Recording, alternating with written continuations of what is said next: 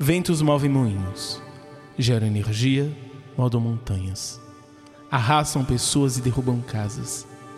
Se dinheiro na mão é vendaval, o seu dinheiro tem construído o quê?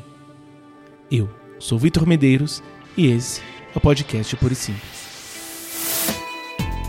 Comigo estão Caio Rios.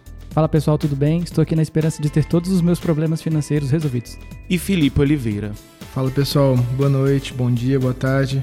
É um prazer estar aqui. A gente vai é, levantar algumas coisas que vai poder colaborar com, com algumas das nossas dúvidas e ajudar um ao outro.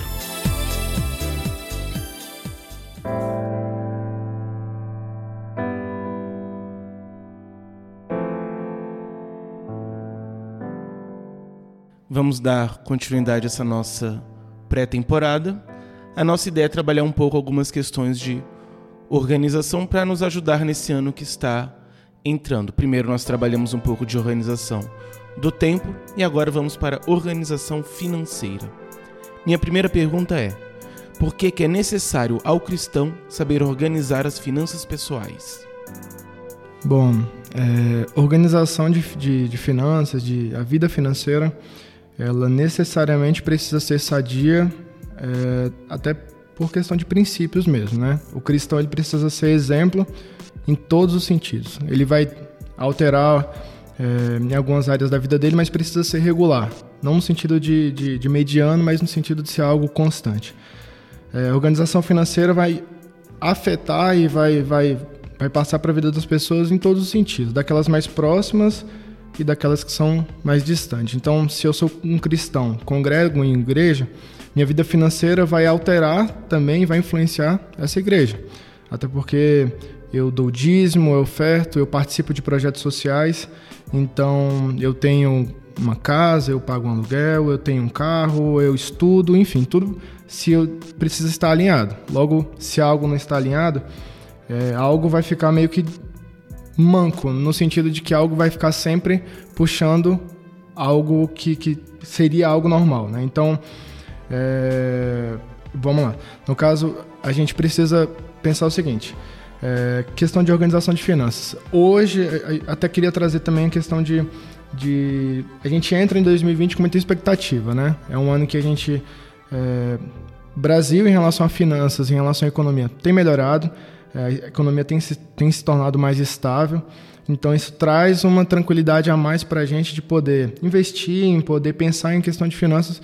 Mas a gente vê também o seguinte: quanto mais a gente pensa em finanças, investimento, em, em aprender um pouco mais sobre dinheiro, sobre finanças, é, a gente vê que tem muitas pessoas fazendo aquilo que é incorreto. É, bom, se você tem muitas pessoas falando sobre investimentos, se você tem muitas pessoas hoje em dia falando sobre vida financeira, é, automaticamente aquilo que é falado de ruim também eleva bastante. Então, qual é a sugestão que eu sempre vou dar? A gente precisa tratar a base. Então, a gente pouco tem falado sobre a questão de responsabilidade, pouco a gente tem falado sobre a questão de constância, pouco a gente tem falado sobre disciplina.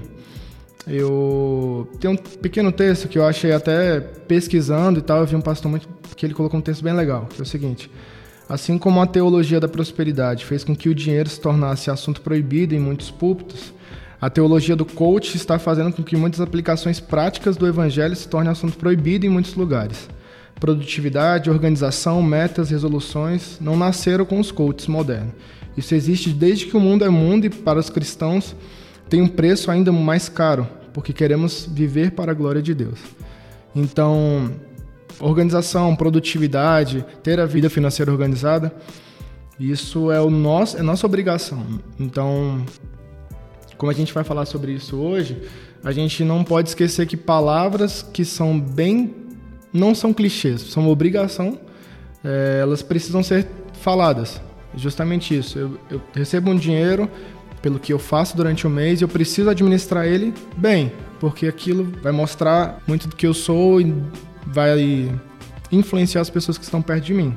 Acho interessante pensar que muito do da raiz do problema financeiro vem de questões que são problemas para o cristão. Então tem muito a ver com a falta de controle, com se deixar levar pelas emoções, pelo desejo, pela vontade de, de ter, de gastar, de, de uma falta de autocontrole.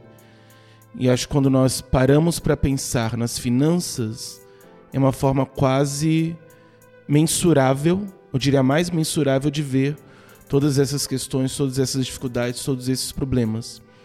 Então, ver a questão das finanças é importante para isso, para nós podermos ver naquilo que nós estamos nos deixando simplesmente levar, ou se de fato nós estamos conseguindo nos controlar diante do mundo, ou é o mundo que está nos levando. E, assim, tratando todos os dias casos de pessoas que têm conta bancária, que têm contratos, têm, enfim, a gente vai vendo que o fracasso, na maioria das vezes, é sempre começa com, com coisas do tipo: eu me dei o luxo de fazer tal coisa, eu achei que tinha necessidade de fazer tal coisa. É, para, o que, para o não cristão, entre aspas, é mais fácil, porque é muito fácil o coração é, idolatrar isso, né? A nossa vida financeira, buscar a vida financeira mais estável. É, para o cristão, tem um peso muito maior e uma responsabilidade muito maior, porque nós temos a obrigação de ter uma vida cristã onde seguir a Cristo é, é falar com Ele, é viver o que Ele viveu.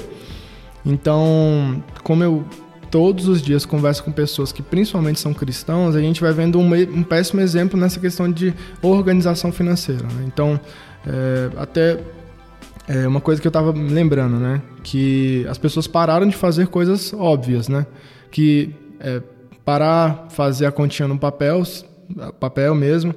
Para quem tem bloco de notas, para quem tem celular, hoje em dia você tem aplicativos que fazem a questão de, de, de finanças mensais, gastos fixos, gastos que são variáveis. Então, é muito fácil hoje em dia você ter uma vida financeira equilibrada, automaticamente é muito fácil você se perder. Porque para se dar o luxo, para eu me dar um luxo de alguma coisa é muito fácil, né? Então, é muito fácil de, de perder a linha, até porque uma vida financeira equilibrada, ela obrigatoriamente vai te obrigar a ter paciência. Então, paciência não é uma coisa que a gente é muito ensinado, né? Então, para você ter um sucesso financeiro daqui a algum tempo, você vai ter que ficar dois ou três anos, assim, bem, bem enxuto, né? No seu orçamento mesmo. A gente está discutindo aqui sobre a questão da vida financeira organizada e eu estava pensando se, se todo mundo tem noção do quão organizado ou não é a sua vida financeira. Aí eu queria perguntar para vocês quais são os indicativos, qual o que mostra que a pessoa tem uma vida financeira desorganizada. Bom, eu acredito que não é só o fato de que você tem um nome sujo, né? Até porque o fato de que você ganha um salário que a gente vai eu penso assim que você vai analisar a vida financeira, principalmente se for de uma pessoa próxima que, te, que você tem a liberdade, até porque vou dar um exemplo. Você tem um salário de, vamos colocar assim, R$ 1.500, R$ reais. Você precisa produzir aquele dinheiro, aquele dinheiro precisa trabalhar para você também. Então, se eu sou, é, se eu tenho um gasto fixo todo mês ali, em torno de 80 a 90%, aquilo vai me sufocar. Logo, se passa um ano, se passa dois anos, eu não tenho uma boa reserva, se eu não estou preparado para um imprevisto, é, se depois de algum tempo eu, eu, eu, penso que a gente pode evitar muito tipo de financiamento na nossa vida, empréstimo na nossa vida. Então, isso é muito pessoal, claro, mas dá para você. Eu penso que uma vida financeira saudável é uma vida que a gente tenta ao máximo se livrar de gastos fixos na medida que vai passando. Então, é claro, tem coisas que não tem como. Você vai fazer uma faculdade, é um gasto fixo por um período.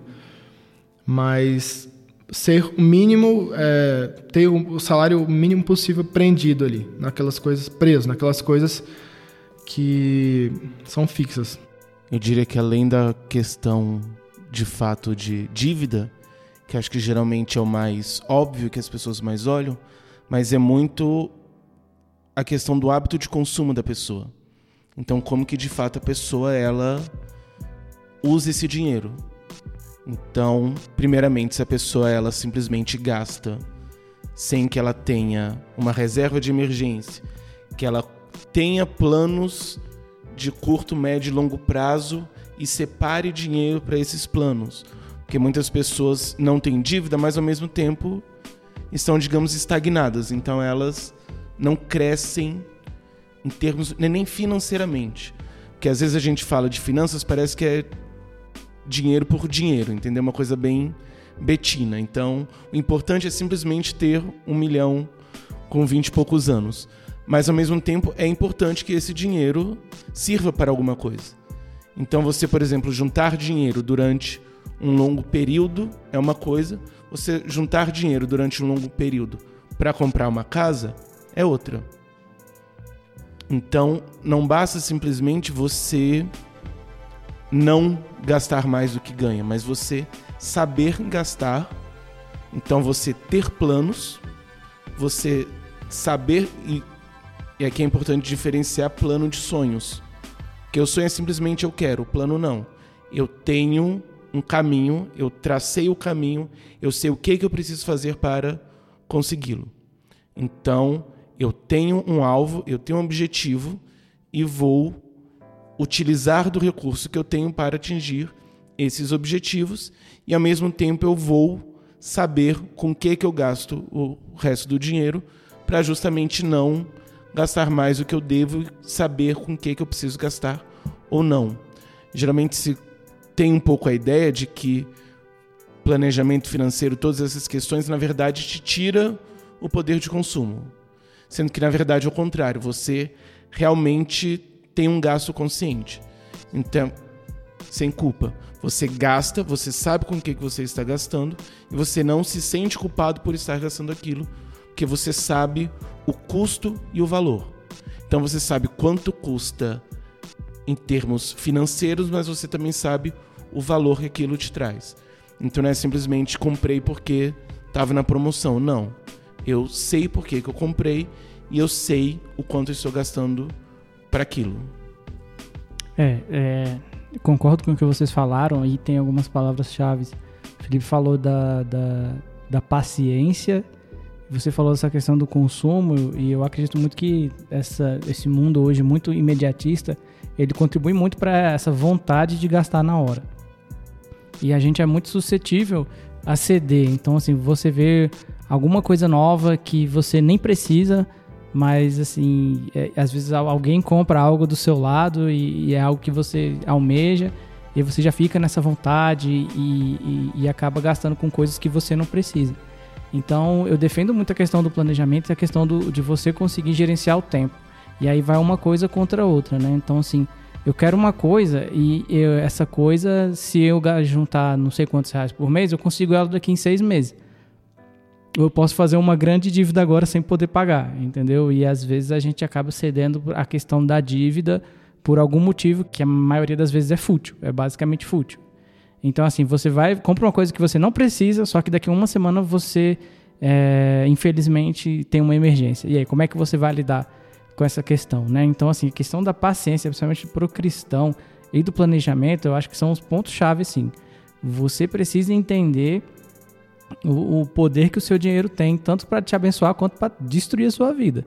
Porque se você não conseguir gerenciar ele bem, você realmente vai vai encarar grandes problemas aí. Então é por isso que a gente vê às vezes pessoas que as, recebem a mesma quantidade, né, o mesmo salário e alguns têm uma vida muito boa e aí boa eu digo no ponto de vista geral, né, é, qualidade de vida bom, enquanto outra pessoa não tem uma qualidade de vida boa porque não sabe é, gerenciar o seu dinheiro.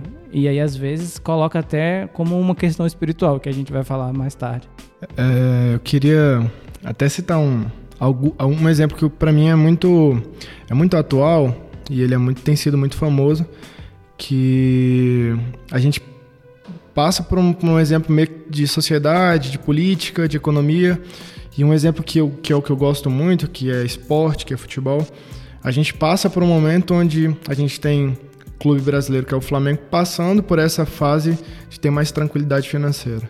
Para quem gosta de futebol, para quem acompanha futebol, vai lembrar que quando a gente estava em 2013, o Flamengo mudou de presidência, mudou a estrutura financeira, não ficou mais rico, mas mudou a estrutura, então mudou a forma de pensar. Então, eu me lembro que eles davam entrevista falando: Poxa, a gente vai ficar aí 4, 5 anos lutando para não cair.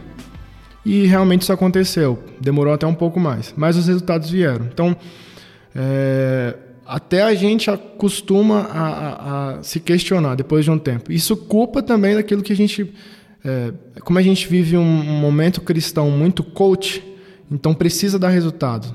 Se tem que dar resultado, tem que ser pragmático. Se não deu certo, tem que mudar. Então, isso também é muito contra aquilo que a gente vê no evangelho, que tem muitas coisas que são muito demoradas, tem coisas que são pra gente que são coisas para a gente aprender. Então, é, a vida financeira não vai ser diferente disso, assim como nossa vida familiar, nossa vida emocional. Ela precisa gerar é, em nós essa, essa, aquilo que Tiago fala no início, que é a questão da maturidade, de um cristão maduro. E um cristão maduro não vive por resultados. Então, um cristão maduro precisa ter essa paciência, ter essa prudência do eu, eu e Raíssa, no casamento, a gente procura muito conversar sobre isso. Tem necessidade de comprar, de fazer isso? Geralmente, quando a gente é, questiona se tem necessidade, geralmente 40% a gente não faz mais. Porque a gente começa a questionar: bom, não tem necessidade agora, a gente pode deixar para depois, ou realmente não tem necessidade, nós já possuímos isso, ou não tem. Então, é, a gente tem exemplos no esporte, a gente tem exemplo em tudo quanto é lugar. A igreja não vai ser diferente, porque também tem administração financeira. Então tudo tem que ser algo que vai pensar daqui 5, 10 anos. Então, é nesse sentido. Não é nem a questão simplesmente de ter ou não necessidade, mas realmente pensar se é necessário naquele momento e daquela forma. Então muitas vezes as pessoas elas acabam tomando decisões ruins que elas têm uma necessidade, de fato é necessário, só que a mentalidade que a gente tem ainda é muito a ideia de vou comprar e depois eu vou pagar.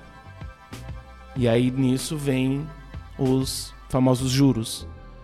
E aí pouco se pensa em eu vou juntar dinheiro para então poder comprar. Então eu vou eu tenho essa necessidade, eu vou comprar isso, mas em vez de eu simplesmente comprar e depois ver como eu faço, não. Eu vou juntando eu vou separando uma quantidade que é mais ou menos, por exemplo, aquilo que eu pagaria de parcela, só que eu junto antes. E aí no final, dependendo, eu compro mais barato e melhor do que o que eu compraria naquele momento. Passei por isso recentemente que eu precisei trocar de celular, como eu já, tá, já tinha quatro anos. E aí, em vez de eu comprar e aí depois pagar, eu juntei o dinheiro e aí eu consegui comprar um melhor, menos de 80% do que eu compraria se fosse a prazo. Então, eu, por mudar essa mentalidade, por perceber a necessidade, mas em vez de pensar, ah, vou simplesmente satisfazer o meu desejo, satisfazer essa necessidade, não. Eu vou me planejar, vou me organizar para que eu possa fazer isso de forma mais sábia.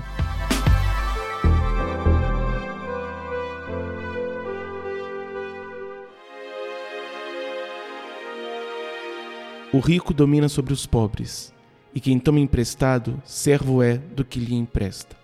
Provérbios 22, 7. Quais são as maiores dificuldades que o brasileiro enfrenta em relação à organização financeira? É, você citou agora há pouco a questão é, de planejar para, ao, invés de parcelar uma compra, eu parcelar aquilo por mês antes de efetuar a compra para que eu possa é, comprar, adquirir, enfim. Isso é uma coisa que a gente não tem muito costume, né? Até porque o brasileiro ele é conhecido por esse jeitinho, né? É o jeitinho para tudo. Então, o cartão de crédito ele tem um, um, uma aparência boa, porque vamos pensar que vamos tirar o poder da barganha que você tem com, com, com pagamento à vista, mas vamos pensar no pagamento parcelado. Você não tem juros sobre aquilo, a não ser que você atrase sua compra. Então, a princípio, é só parcelar. Se eu tenho uma compra de mil reais, eu quero parcelar em 10 vezes, vai ficar 10 de 100, não tem juros. Claro que depende né, do estabelecimento, enfim, mas no geral não tem juros.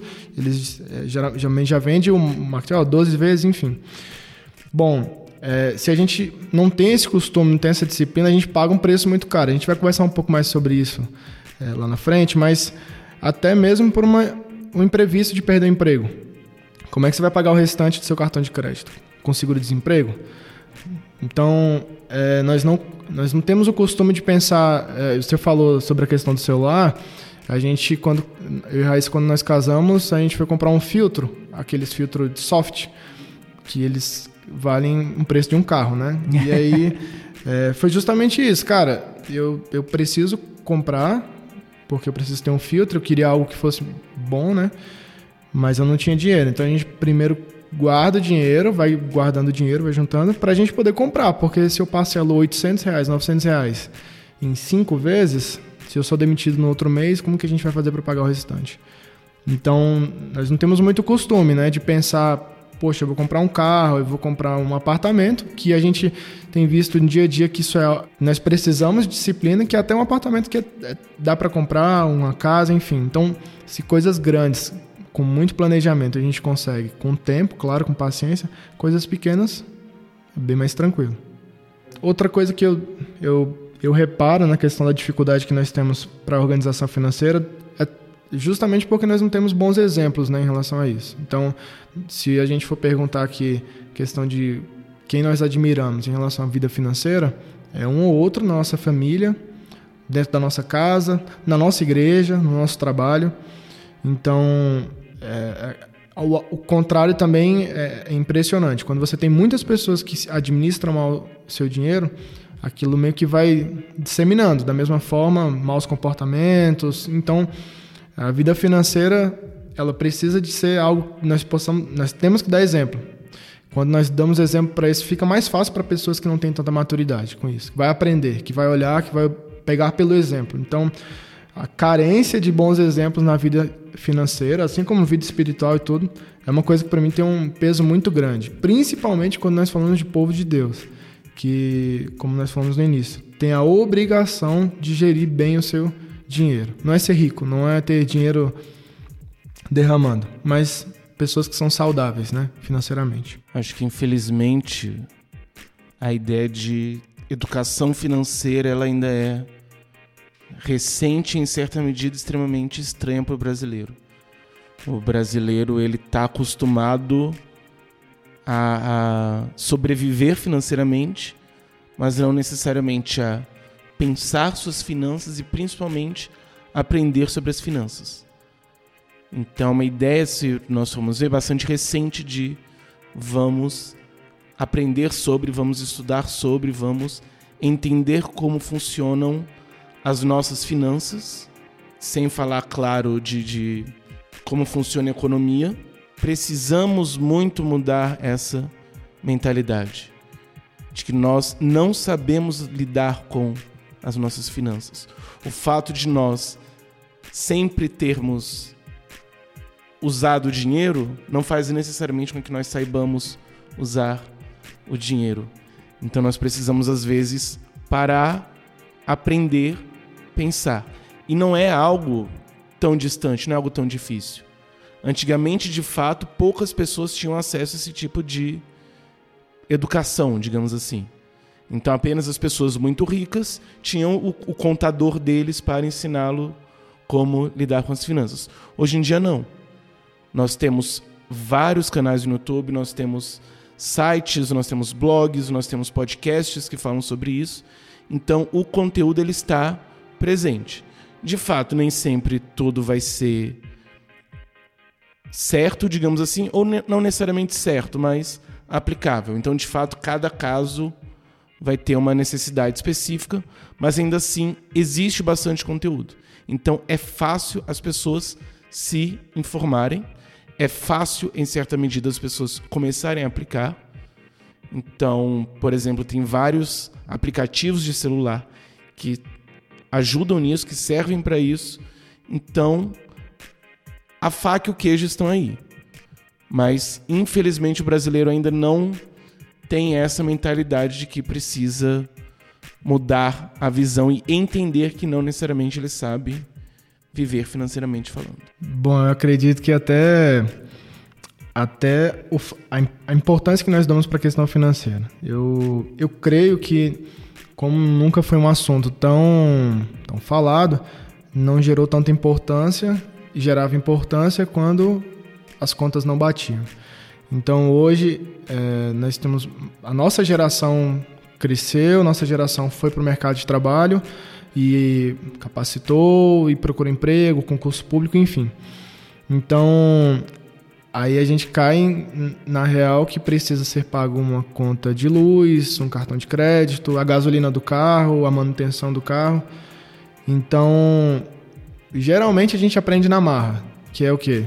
veio o, boleto, tem que pagar o boleto. Veio a manutenção, furou um pneu, tem que pagar o pneu e pronto. De onde você vai tirar, enfim, tem que pagar. Então, eu até coloquei uma frase que a gente costuma muito ver, ou talvez até falou, que é: eu não sei quando eu vou morrer, então na dúvida é melhor gastar logo tudo. Então, para quem pensa em ter sucesso financeiro, preguiça não é uma coisa que a gente vai poder caminhar junto, enfim. É, eu acho que a falta de, do ensinamento da educação financeira, se eu não me engano, até já existiu, né? Ensino médio, antigamente, não sei. E eu entendo que isso é primordial. Por quê? Porque a gente acaba aprendendo, entre aspas, do, do, do exemplo que a gente, sei lá, tem em casa, tem na família ou conhece alguém e a gente não tem o, ensino bem colocado disso, né? Então, assim, você passa o ensino médio inteiro aprendendo matemática, mas você não aprende educação financeira. Então, isso é muito sério, assim, porque você vai gerar pessoas que vão ter dívida, é, você vai acaba gerando um mau exemplo, porque você ignora o fator importante. Então, se eu tivesse a noção pouca que eu tenho hoje de educação financeira quando eu tive o meu primeiro emprego, eu teria, assim, condições de ter um dinheirinho gastado quando eu, eu saí do meu primeiro emprego. E na minha cabeça eu estava fazendo tudo certo, e na prática não. E então eu meio que, assim, terminei zerado, mas assim, não, nem tenho dívida. Mas assim, não tem dívida, mas não guardou nada, e poderia ter guardado. Então é, é essencial que, inclusive em igreja, seja feito um estudo de educação financeira. Nós comentamos no, no episódio passado sobre essa questão do tempo, e sobre, por exemplo, a gente vê pouco se falar sobre a questão da saúde dentro da igreja. É a mesma coisa com dinheiro. A gente é, depende muito do dinheiro para vários aspectos dentro da igreja, mas a gente não dá, a gente não, não gera essa cultura. Talvez seja até mais forte do que a questão do saber, mas, mas é uma questão da cultura. Quando você, é, que você, que o Felipe falou, quando você está perto de pessoas que é, se preocupam com isso, você se sente assim é, meio que forçado no bom sentido a você ser assim também. Então, assim, quando eu tô perto de pessoas que, que falam como, como gastar, como dão dicas e tal, você fica empolgado, você acha legal. Ao mesmo tempo que se você às vezes está junto com o pessoal que gasta, gasta, gasta, gasta, gasta, você às, às vezes tem essa necessidade de, de querer gastar um pouquinho mais para tentar mostrar pro seu grupo que você tá, tá na deles e tal. E eu já vi isso acontecer demais. E o mais complicado disso é que não necessariamente você tá do lado de pessoas que têm a mesma situação financeira. Exatamente. Então, às vezes, a pessoa está gastando uma determinada quantidade que para ela está ok.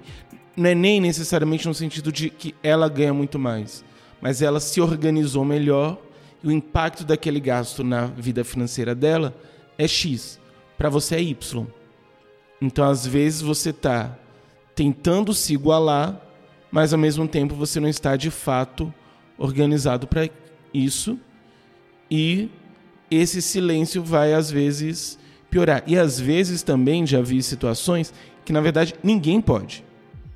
Ninguém está em condições de fazer aquele gasto, mas para ninguém dar o braço a torcer, então todo mundo vai e gasta. Então, às vezes para ostentar, né, uma condição financeira que a pessoa não tem. É, não é nem ou para não se dispor, né? É, para não se expor. É, não é nem exatamente ostentar, mas às vezes para isso, para não dar o braço a torcer e dizer, gente, eu tô sem dinheiro, bora fazer uma coisa mais, mais baratinha. Leve, né? E aí é interessante, já com amigos já fiz isso e foi bom para todo mundo, porque todo mundo estava apertado, então todo mundo ficou muito feliz em fazermos algo mais simples e mais em conta. Então, é, o pão com mortadela embaixo do prédio futuramente vai ser mais eficaz e eficiente do que todo mundo sair para algum lugar para gastar todo mundo e não podendo, né? Eu queria até comentar com vocês uma coisa que eu percebo, até para ter a opinião de vocês. A gente costuma ter na igreja, eu falo da nossa igreja, nossa família, às vezes eu tenho a impressão que a gente mesmo, nós temos a impressão de que um assunto falado não necessariamente precisa mais voltar nele. Um exemplo, é, nós falamos já, já tivemos palestras sobre escatologia. Há uns cinco anos atrás nós tivemos palestras sobre questão de saúde masculina. Foi falar sobre câncer de próstata. São coisas que falam e, e, e passam entende? E isso, é, poxa, para uma pessoa que tinha 40 anos de idade, estava ali na porta, precisa se cuidar, se não se cuidou, precisa cuidar e tal. Mas para a gente é algo que a gente vai viver na pele, exatamente a questão de precisar ter muito cuidado. Então, parece que a gente, como igreja, a, a, a gente tem uma falta de paciência com esses assuntos. Falou, próximo. É essencial você ter uma, uma continuidade, né? uma frequência para lidar com esses assuntos. Então, assim, saúde masculina já passou da hora de falar de novo, entendeu? Assim, saúde em geral já passou da hora. E finanças nem começou e deveria já ter começado há muito tempo. Eu queria fazer um outro comentário com relação à, à questão do brasileiro. Eu estava até comentando com um colega de trabalho hoje, é que a gente percebe pessoas que o gasto tem um, um, um, uma... O, o, você conseguir comprar determinada coisa tem essa é uma ideia de conquista pessoal. Então, assim, eu conseguir comprar um carro é, em determinada hora da minha vida, um carro X, é uma conquista pessoal e isso vai me trazer um bem. Só que a pessoa tem um carro bonitinho, funcional, dentro da garagem, entendeu? E assim, é, e você entende que parece que é quase impossível você quebrar a mentalidade da pessoa porque preciso ter um carro novo porque eu mereço. Ao ponto que talvez se você não tem um carro novo e o seu funciona bonitinho, tá legal, você vai fazer uma viagem dos seus sonhos, né? Vai conhecer algum país, vai ou vai guardar ou vai fazer outras coisas, mas você entende que a dívida é opcional mas a pessoa ainda assim é, escolhe ter essa dívida porque ela quer ter essa assim provável é, conquista pessoal, né? E é uma questão muito pessoal né, que a gente consegue enxergar na sociedade, que é a compra como um sinal de status ou como um sinal de conquista, né? E às vezes a gente não entende, não pensa na nossa qualidade de vida, a gente não pensa no que eu posso fazer com esse mesmo dinheiro que vai, enfim, me gerar uma satisfação sem ser um gasto exacerbado. E aí tem também a questão do Brasil, é que eu tava esses dias eu fui, fiquei meio meio cafifado com a questão. Como é que se faz compra parcelada fora do Brasil? Porque às vezes você vê uma loja é, fora do Brasil e não tem nenhuma opção de 10 vezes sem juros. E aí eu fiquei assim na dúvida e eu corri atrás de alguns fóruns, eu vi algumas pessoas que moram, por exemplo, nos Estados Unidos falando. Falou, ah, como é que compra parcelado aí? Aí falou, não, não compra. Falei, oi? Aí a compra parcelada lá, ela é em algumas situações mais raro. Então, assim, lógico, lá tem uma questão de uma renda maior por pessoa e tal. Só que uma coisa. Vai comprar um carro, algo nesse sentido, né? Isso, é. Quando é uma compra mais, por exemplo, um TV. Hoje aqui, TV pra gente, você parcela em 10 vezes. Se você não tem, sei lá, mil, dois mil reais pra, pra comprar uma TV. Lá não, porque é bem provável que você consiga, digamos assim, com um salário mínimo, né? Lá não funciona exatamente bem desse jeito como aqui. Mas uma coisa que mais me chamou a atenção, além disso, é a questão do juro, porque nós, estamos, nós somos um país em desenvolvimento e a gente sofre muito com o juro. Então, às vezes, quando a pessoa, por exemplo, compra uma TV lá e não dá conta de pagar é, à vista, ela deixa o juro acontecer. Por quê? Porque ele é muito, muito, muito, muito, muito, muito, muito menor do que no Brasil. Então, assim, não é uma questão que não pode parcelar, é uma questão que se eu deixar para o próximo mês ou para o próximo, é, não vai ter um, um, rombo tão grande quanto é a gente enfrentar o juro aqui no Brasil. Por que eu estou trazendo isso? Quer, quer dizer que eu estou defendendo que as pessoas é, deixem o juro acontecer? Não, justamente o contrário. Porque aqui no Brasil, o juro vai, ele é muito violento. E principalmente o juro de cartão de crédito. Então, isso, qual a lição que isso traz? Que nós precisamos nos educar ainda mais em virtude de estarmos, de estarmos no Brasil e assim a nossa economia não, não é essa coisa toda para fugir dessa questão do juro. Então, assim, é, precisamos entender onde nós estamos e como nós devemos agir, né? Eu achei muito interessante essa questão de lá não ter parcelado, mas você poder, enfim, você não ser tão penalizado na questão do juro, ao mesmo tempo que aqui existe o, o, o parcelamento que se você também não cuidar, você vai enfrentar problemas. E é interessante perceber que é, de certa forma, um ciclo vicioso aqui. Porque você tem essa cultura de parcelar e as pessoas estão sempre parcelando e muitas vezes devendo e cai no problema dos juros. E justamente por ter muitas pessoas parcelando e endividadas por conta dos juros, os juros acaba tendo que ser maior, porque ele precisa compensar esse risco.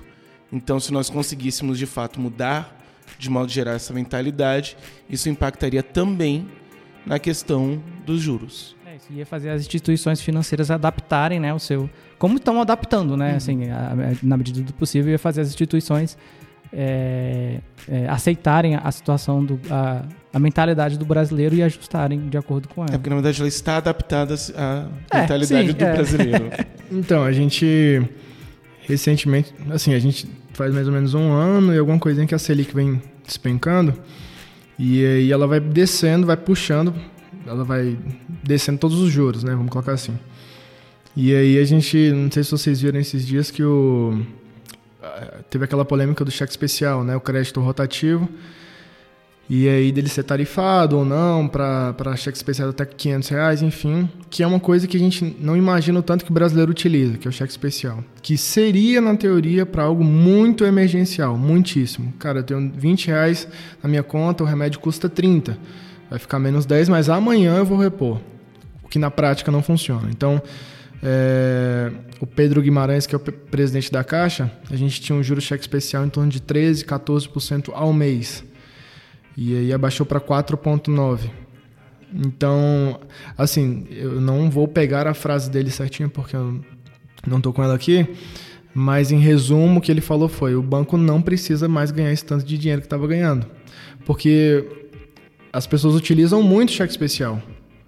Mas como a carteira da Caixa de inadimplência tem caído muito, hoje dos clientes que a gente tem, 2,7% estão na inadimplência. Então, dos cinco maiores bancos, nós somos os menores. Então não tem necessidade, justamente isso. Se você tem muitos clientes que estão na inadimplente, você tem que aumentar os juros para compensar. Se você tem poucos clientes, você não só se beneficia, quanto você beneficia uma sociedade, uma família, uma igreja e tudo. Porque é comum, né? Então, é, na prática, o brasileiro paga muito caro pela sua própria indisciplina. Exatamente. É importante ressaltar que, ainda que tenha caído os juros do cheque especial, não é um juros pequeno. Exatamente. Então, 4% ao ano. Ou é, ao mês. Ele é ao mês o que a Selic é por ano. Então, é, precisamos tomar cuidado e entender que quando a Bíblia fala do devorador, é o cheque especial. não só, né? Dinheiro na mão é vendaval, dinheiro na mão é solução e solidão.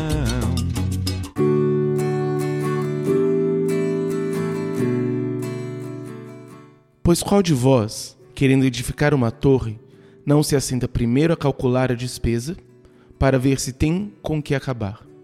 Para não suceder que, tendo lançado os alicerces e não podendo acabar, todos os que a virem comecem a zombar dele, dizendo: Este homem começou a edificar e não pôde acabar. Lucas 14, 28 a 30. De forma prática, como podemos organizar as finanças? Bom, é, de forma bem prática, bem prática mesmo, bem diária, digamos assim, tenha um, um orçamento doméstico para você. Então, você precisa saber a origem de, daquilo que entra na sua casa e você precisa saber o destino daquilo. Então, tenha o costume de olhar o seu extrato. Tem alguns bancos digitais, alguns aplicativos estão ficando bem, bem fácil de você identificar aquilo que vai para alimentação, aquilo que vai para a questão de entretenimento, é, pagamento de boleto tipo, em relação a governo, IPVA, IPTU. Então, você precisa de um orçamento para você entender sua vida financeira. É, o brasileiro, o brasileiro ele não gosta de olhar o extrato. É uma coisa que a gente percebe muito, porque olhar o extrato é a mesma coisa de que olhar um simulado de uma prova de concurso. Você vai ver quem você é. Sim. Então, quando você fala, você precisa fazer simulado. Treino é treino, jogo é jogo. Então, a gente precisa treinar para fazer um bom jogo. Então, nós não temos o costume de olhar o extrato bancário, olhar o extrato de compras, olhar onde foi feito compra, quanto você gastou de alimentação por ano. Eu e a Raíssa, a gente fez isso em 2018 e em 2019. É, até hoje a gente passa mal quando vê o tanto que a gente gastou em relação à alimentação. Aqui em Brasília, né, a gente é muito bem servido de alimentação, principalmente quando você vai mais para o centro de Brasília. Mas em compensação, o gasto é muito alto. Então, olhar para suas finanças, identificar quanto você gasta por mês de alimentação, dividir isso no seu orçamento mensal é necessário. Bom, eu tenho de alimentação por mês 400 reais. Eu preciso ser muito disciplinado para se chegou no metade do mês e meus 400 já foi embora, não come mais. Tem que ser assim. Então, a gente precisa ter essa noção bem prática de quanto que eu ganho, para onde está indo. Outra coisa, foi aquilo que a gente conversou, se tem necessidade e se é para agora, se tem necessidade mesmo. Então essas perguntas são bem ajudam muito a gente a dispensar aquilo que é bem é, que é bem dispensável mesmo, né? Que, é, que não é necessário. Bom, é uma coisa que aí questão prática mesmo de quando a gente vai crescendo, a gente vai querendo adquirir algumas coisas e cartão de crédito, crédito rotativo, empréstimo são coisas que a gente precisa fugir disso. Então, falando de algo bem prático, eu vou citar o meu exemplo, o exemplo da raiz, como a gente faz de forma é, nossas finanças anuais. A gente tem um custo é, alto em relação ao apartamento, a gente tem custo de carro e se tem carro tem IPVA, se tem apartamento tem IPTU. E carro a gente tem seguro do carro. Então o que, que a gente faz? A gente pega e coloca o valor de todos eles, todos, dos dois seguros do carro, IPVA, licenciamento, seguro DPVAT, IPTU, coloca todos eles numa planilha, soma todos eles, e aí vai ficar a seu critério. Se você quer, se você quer dividir esse valor por 12, ou por 6, por 10. E aí você vai pagando o que você vai ter em 2021. Então vou dar um exemplo que eu tenho um amigo que ele é uma referência para mim em relação à vida financeira, que ele faz isso também colocando material escolar do filho. Então, ele entra no ano de 2020 com tudo pago em 2021. Então, esse ano foi o primeiro ano que eu e a Raíssa a gente conseguiu fazer isso. Dá muita paz. De você entrar dia 2 de janeiro e a Secretaria de Fazenda lançar lá os IPVA, IPTU, e você ter a tranquilidade de pagar. Não é o anseio de ficar pagando dívida, mas é uma responsabilidade nossa. O cristão ele não pode ficar optando em pagar a luz e dar o dízimo. Ele tem que fazer os dois. Não pode ser uma opção. Então, para quem faz essas contas e tenta ser. E aí, assim, é uma sugestão. Você tem que ter muita paciência, porque se eu começo a fazer isso esse ano, esse ano eu vou ter que abrir mão de muitas coisas para planejar o ano que vem. Então, eu vou ter que pagar as coisas desse ano e vou ter que pagar as coisas do ano que vem nesse ano. Então, exige muita disciplina e muita paciência, mas é só um ano que você vai pagar os dois. Ano que vem você já vai ter a tranquilidade de estar tá mais leve. Então, é, não tem como. Você vai ter que optar por abrir mão de muitas coisas para que daqui dois ou três anos você tenha essa tranquilidade. Na prática, de ter um salário menos comprometido. Eu acho que a questão de você conseguir se planejar para você, como você deu o exemplo de você pagar, é, a, a, a, digamos assim, os gastos obrigatórios do ano que vem, eu acho genial. E eu somo isso à questão, por exemplo, de você sempre que possível pagar à vista. E aí é junto, é, a mesmo, é o mesmo planejamento. Então, assim, você almeja alguma compra e você paga desde agora. Então você começa a juntar o dinheiro e você vai, vai cair na situação que o João Vitor caiu com relação ao celular. É igual eu. Eu tô com. É, eu sempre tive um celular que foi, era bem aquém a, geração dele. Sempre tive celular que é mais. Era mais. É, era mais ruimzinho. Até que eu resolvi comprar um celular bom. E aí na minha cabeça vai durar 4, 5 anos esse celular. Ele estava durando, até que ele morreu. Morreu total Deu perda total e um conserto era o valor de um celular novo. E aí, por sorte, a minha irmã tinha um celularzinho de, sei lá, 3, 4 gerações antigas. E aí ela me emprestou. E aí eu, não, daqui umas semanas eu compro outro. Mas eu não vou comprar outro, porque eu não tenho condições de comprar ele. Condições eu digo no sentido que eu não tenho o dinheiro todo para dar no celular. Então eu tenho um celular que é funcional, que ele tem as funções que eu preciso, ele está quatro gerações atrasadas. Mas ele vai esperar eu juntar o dinheiro para conseguir comprar um novo à vista. Então, assim, dá aquela, aquela. É um teste de humildade, né? Porque você passa a vida com o celular peba, aí você compra um bom, aí ele estraga, e você volta a ter um peba. Mas, assim, se eu não me. Se eu não tiver pronto para esse tipo de situação mentalmente, eu vou cair no erro de querer ter mais, mais, mais, mais dívidas. Então, assim, a questão da dívida a longo prazo também é muito importante que a gente é, comece a pensar em formas de você é, matar essa dívida o mais rápido possível. E aí você não vai passar fome, mas você vai, vai ter esse esforço que você teve é, em, em alguns meses de não ter algo a mais para você juntar o dinheiro e você conseguir é, pagar as suas parcelas, né? Por exemplo, você tem a parcela de um carro, você consegue pagar as, as, as finais por um valor muito, muito mais baixo.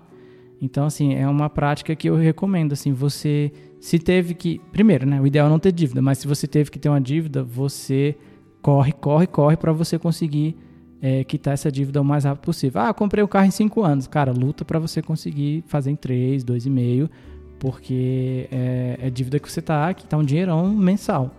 Então, assim, eu procuro ter esse pensamento. Não quer dizer que eu consigo cumprir, mas essa questão do pagar à vista e correr atrás do para você conseguir quitar a dívida, eu acho que são coisas essenciais. Tem a questão do investimento também, mas é, eu acho que o investimento é o fruto de uma mente já estabelecida financeiramente. Uma coisa que eu aprendi com meu pai, sempre que alguém numa loja perguntava para ele se ele queria parcelar, ele perguntava quanto eram as parcelas e calculava o quanto a mais ele estaria pagando só de juros e que dependendo de onde vai ser, você vai, por exemplo, você divide em 12 vezes, as duas últimas são só juros.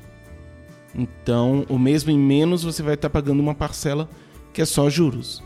Então, você realmente calcular quanto é esse gasto a mais. Entender também, por exemplo, o celular ele é uma armadilha perigosa porque tá sempre melhorando, tá sempre avançando essa questão toda. E às vezes a gente tem a ideia de que o anterior é ruim. Então, pode ser que, de fato, aquele celular novo ele seja melhor do que o de gerações anteriores. Mas será que aquele é ruim? Porque há, há um ano atrás ele era o top, ele era o melhor de todos. Ele necessariamente é ruim ou ele é bom e ele satisfaz as necessidades? Então, será que de fato, por exemplo, eu preciso trocar agora eu preciso trocar necessariamente por esse, ou eu posso esperar mais, ou dependendo, comprar um outro que em certa medida não é tão bom, mas ao mesmo tempo é muito bom. Um custo-benefício, no caso. É. Então são coisas que nós precisamos ter em mente. É, uma coisa que eu me lembrei da gente conversar são exatamente sobre dois exemplos de, de gastos que são para mim muito perigosos, que são carro e é, residência, né? Ca é, casa, apartamento. É, a sugestão que eu dou depois de ter gastado tanto dinheiro com carro é que tenha sempre um carro que seja é, bom e bom eu falo o seguinte que tenha um bom histórico em relação à marca, em relação à manutenção. Evite fazer financiamento, ou seja, compre um carro barato, um carro que seja útil para você no dia a dia. Então, é, eu e a Raíssa a gente teve é, recentemente um Up TSI, que é um carro maravilhoso em relação à economia. Só que a gente tinha uma manutenção um pouquinho mais cara, tinha um carro mais caro, obviamente seguro e PVA tudo. Então hoje a gente desmembrou em dois. E aí, até porque o emprego é, exigiu isso, eu trabalho no Paranoá, ela trabalha no setor militar urbano. E os dois carros não dão custo do que do anterior, porque ele era realmente mais caro. Ele era um carro de 40 e tantos mil.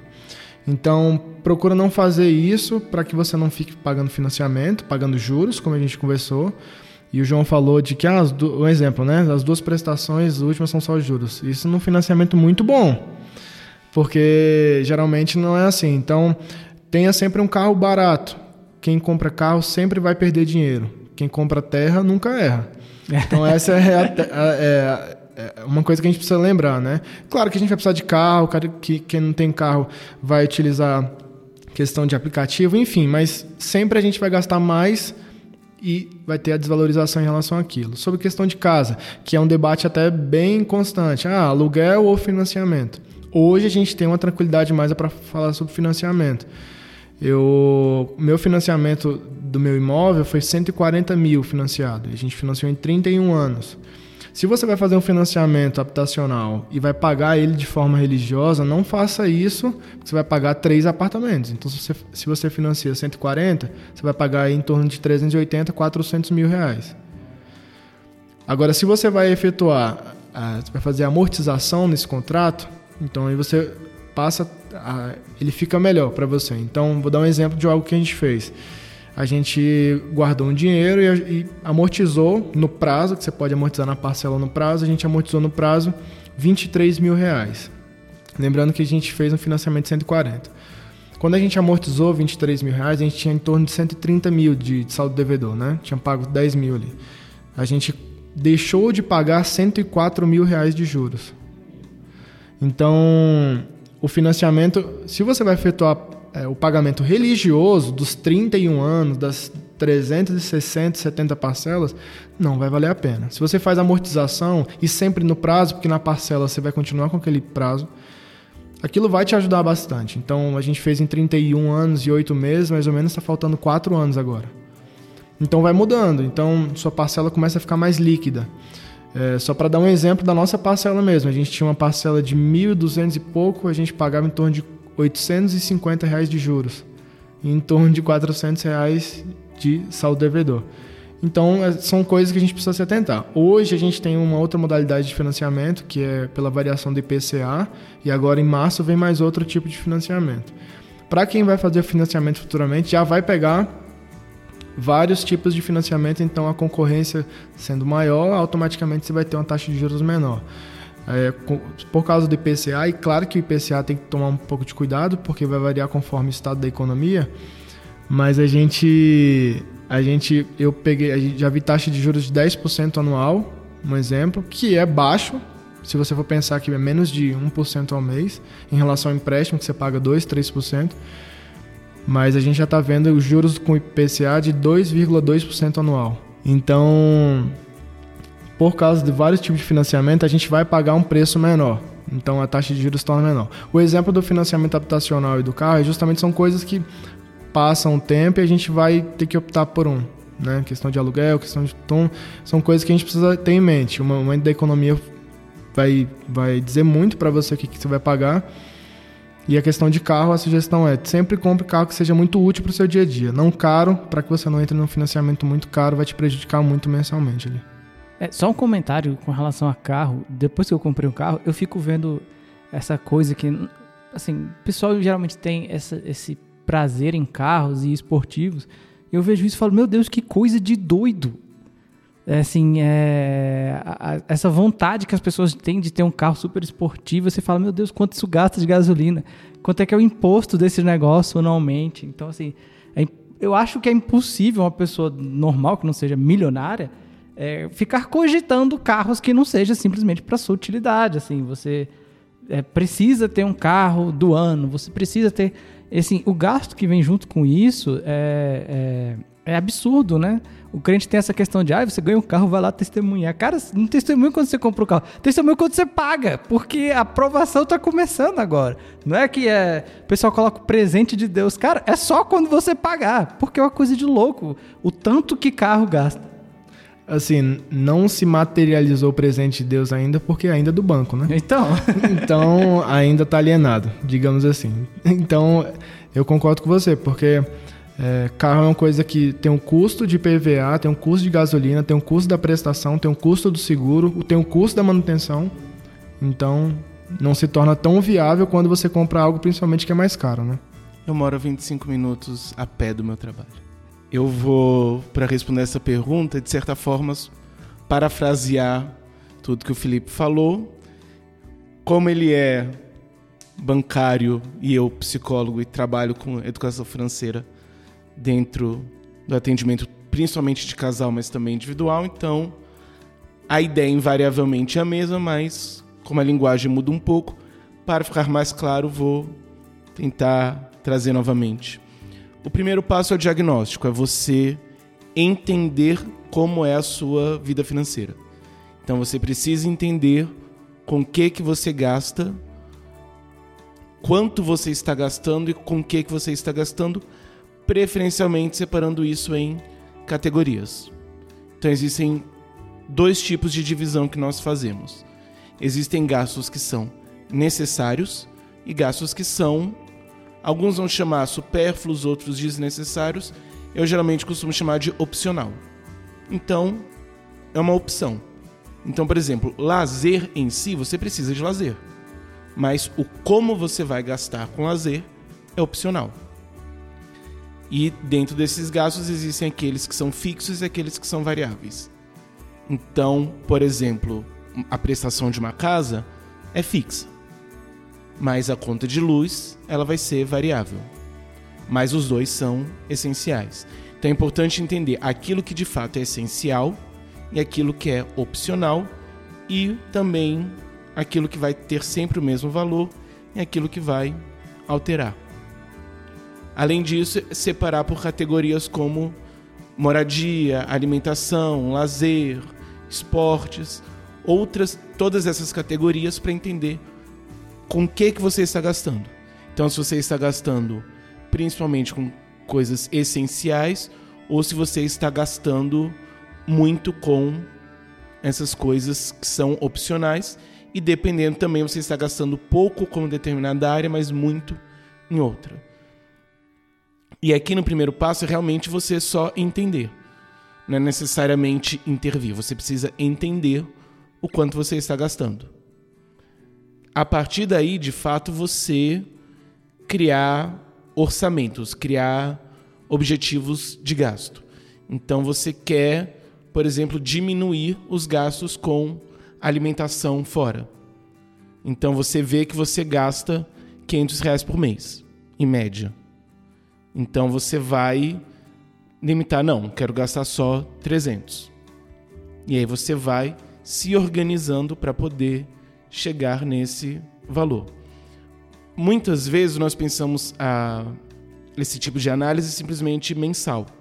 Então tem pessoas que trabalham muito com planilha, geralmente é mensal. Então, no final do mês eu vejo como foi. O ideal, principalmente para quem está começando, que tem mais dificuldade, é algo realmente diário. Então você vê no dia a dia o quanto você já atingiu. E aí você pode gastar mais, bastante disso no início e mais para o final do mês diminuir ou parar, ou então tentar ir guardando e controlando para poder no final do mês ter uma folga. E aí no final do mês você pode dentro desse dessa margem gastar tranquilamente novamente sem culpa.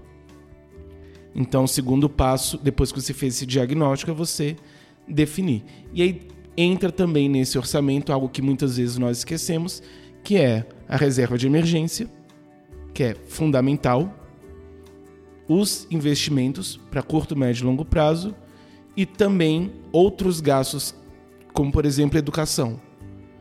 Então, por exemplo, nós investirmos em educação não só financeira, vai fazer com que muitas vezes nós estejamos mais preparados e mais capacitados para aproveitar alguma oportunidade e, por exemplo, futuramente ganhar um salário melhor. Então, é também cuidar da nossa vida financeira, nós cuidarmos de educação e de capacitação. Então, são coisas que muitas vezes nós esquecemos, mas que precisamos estar de olho. Então, precisamos estar também nos desenvolvendo nesse, nesse sentido. Só um parêntese sobre a reserva de emergência: o valor dela vai variar muito de cada situação. Então, por exemplo, atendo casos completamente distintos. Então, tem um caso que só um dos dois do casal trabalha, não é o de carteira assinada. Já um outro caso, os dois trabalham concursados. Então, mesmo um ganhando muito mais, aquele que ganha menos, a reserva vai precisar ser maior, porque existe um risco de o desemprego. Então, geralmente, casos assim, a gente indica pegar fazer o cálculo de mais ou menos o custo de vida e pensar de 6 a 12 meses de custo de vida de reserva de emergência. Então, de forma que, caso aconteça uma emergência, e nesse tipo de caso a emergência pode ser ficar desempregado, consiga sobreviver por um tempo. É, minha, minha sugestão seria que a gente, é, sobre a questão dos gastos que você falou de forma diária, eu sugiro até para que seja algo menos, porque para quem não tem a disciplina é, no início se torna algo muito confrontador, né? É, a disciplina não é algo que no início é bom, depois tem os frutos, mas tente fazer de forma semanal. É, de forma semanal fica algo que não distancia muito, né? São sete dias ali que dá para ter noção de como foi um fim de semana e tem noção de como foi de segunda a sexta. O diário é fantástico, mas para respeitar um pouquinho o nosso ritmo, né? Porque foi como a gente conversou. Eu posso sair do culto no domingo e ali a gente não tem noção de como está a vida financeira de cada um, né? Então, fazer essa avaliação de forma semanal também é bom para que no início não se torne algo tão pesado. Diário é fantástico, mas semanal também ajuda muito e também mensal. Hum. O que não pode é não fazer, né? Para que a gente não tenha depois um ônus muito grande. Agora, sobre a questão da reserva de emergência, é, ou a gente vai pegar então a questão dos gastos, ou a gente pega o salário cheio, né, que é em torno de 3 a 6 salários. 3 para mim é muito pouco, 6 para mim é excelente. Excelente o que é necessário, digamos assim, né? Que é geralmente o prazo médio para que a gente possa arrumar organizar um novo emprego, vamos colocar assim. Então, a reserva de emergência, ela geralmente não é algo que a gente também tem muito costume de fazer. Porque se tem a reserva de emergência, logo a gente vai utilizar, mesmo não sendo emergencial. E a gente precisa ter a noção que a reserva de emergência não é um dinheiro. A partir do momento que eu faço uma reserva de emergência, ele passa a não ser mais meu. Ele passa a ser da emergência. Então eu não tenho mais responsabilidade, entre aspas, de pegar aquele dinheiro e gastar com outra coisa. Ele, como se tivesse lá no CPF, não mais o CPF daquele que está guardando, mas da emergência. Então, isso é muito difícil, né? Você guardar ali, dá um exemplo, 8 mil reais, 10 mil reais, e você não. Você está precisando de dinheiro. E ele não pode ser mais utilizado, porque não foi uma emergência. É, emergência é justamente essas coisas que a gente não tem muito domínio. Acredito que todos aqui estão saudáveis, mas a gente pode sair daqui e acontecer algum desastre, a gente precisar de um hospital, remédio, são coisas muito caras. Então são reservas, uma batida de um carro, perder o emprego. Então são coisas que esses é, servem, né? Esses estão ok para ser utilizada a reserva de emergência. E mesmo no caso que a pessoa ela não tem esse risco de perder o emprego, ainda assim é necessário uma reserva de emergência, porque ainda tem carro, saúde, todas essas Exato. despesas. Eu, eu, eu só para dar um exemplo bem prático, eu atendi um cliente que ele ele trabalhava, se eu não me engano, no Ministério da Fazenda e ele perdeu a função porque tem um cargo, tem a função, né? Ele tinha uma função de chefia a função dele, se eu não me engano, era em torno de 12 mil reais. E ele não caiu, assim, perdendo é, a função por pouco. Ele perdeu a função mesmo, né? Ele não caiu de 12 para 8. Então ele tinha um cargo ali em torno de 5 mil e uma função em torno de 12 mil, 13 mil. Ele perdeu a função. Então, olha, tem que estar muito bem disciplinado financeiramente para você suportar uma, uma pancada dessa, né? Eu coloco a questão do desse planejamento, dessa análise diária, porque no caso, no meu caso pessoal, eu estou acostumado com o aplicativo. Então é fácil, é rápido que você vai coloca e ele já faz muitas dessas análises, que é inclusive uma indicação principalmente para quem não tem tanto costume, vai se perder muito na planilha, então o aplicativo ele já ajuda bastante. Mas você precisa de fato ter esse controle, ter uma visão semanal vai ajudar bastante ter essa análise mensal invariavelmente. Então você precisa saber no mês quanto você está gastando. E também ideal é ter uma planilha que você possa fazer essa análise também anual. E na planilha é importante que não esteja simplesmente o que aconteceu, mas o que vai acontecer. Então é você pegar a planilha. Na internet é fácil encontrar planilhas financeiras, tem várias disponíveis. E aí você faz, coloca lá e você coloca mais ou menos o que possivelmente você vai gastar. Então, colocando justamente a questão do IPTU e IPVA. Então, são gastos, você sabe mais ou menos quanto é, e você sabe que naquele mês você vai gastar tanto. Então, se coloca lá na planilha, você percebe que você vai gastar muito mais do que você do que entra, então você vai ter que organizar isso de alguma outra forma. Pode ser parcelando, pode ser guardando para depois pagar e dependendo com desconto. Então, nesse caso, é de fato muito mais vantajoso você juntar antes para poder gastar esse dinheiro. Na educação financeira, a gente chama isso de gastos sazonais. Então, são gastos que em determinado momento eles vão acontecer. Então, e eles precisam estar na planilha. Muitas vezes a pessoa só pensa, ah, não, sei que vou ter que pagar e isso é mais só lá para frente eu vejo, em vez de realmente pegar e organizar e juntar. A questão do parcelamento, só um breve parênteses, sempre tem que ver essa questão dos juros e do desconto. Então, nós precisamos criar esse hábito de negociar preço, que a gente não tem, geralmente só compra. Então, é ir na loja e tentar ver quanto que ficaria se comprasse à vista para poder ter um desconto. Dependendo de onde você compra online, você também vai ter esse desconto. Então, por exemplo, o Mercado Livre, lá aparece o valor à vista e o valor quase, a prazo. quase todos têm desconto no boleto, né? 5%, é. quase todos. Então você consegue facilmente também esse desconto. Então você paga menos. Existem situações que de fato você não vai ter como negociar e você, dependendo, não vai ter juros.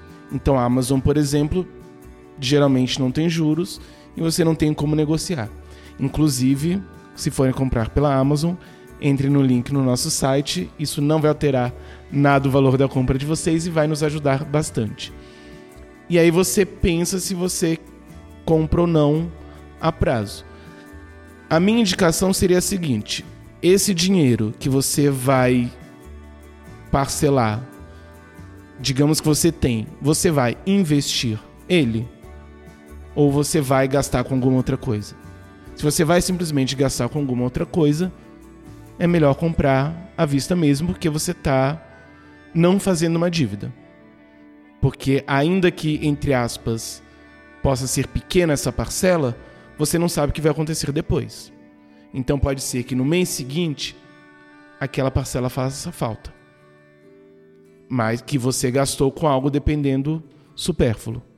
Mas dependendo se você investe esse dinheiro, pode ser que seja vantajoso você comprar parcelado, mas ainda assim com muita cautela, muita muita análise de se realmente vale a pena ou não. E é importante nisso tudo, para terminar, nós entendermos a importância de dizer não para nós mesmos. E também, dependendo do caso, para o outro. Para o filho, para a esposa, o, pro colega que fala, vamos sair para ir em tal lugar, cara fala, não. Mas o, nós estamos muito é, é, é, presos, às vezes, a essa questão do, do eu mereço.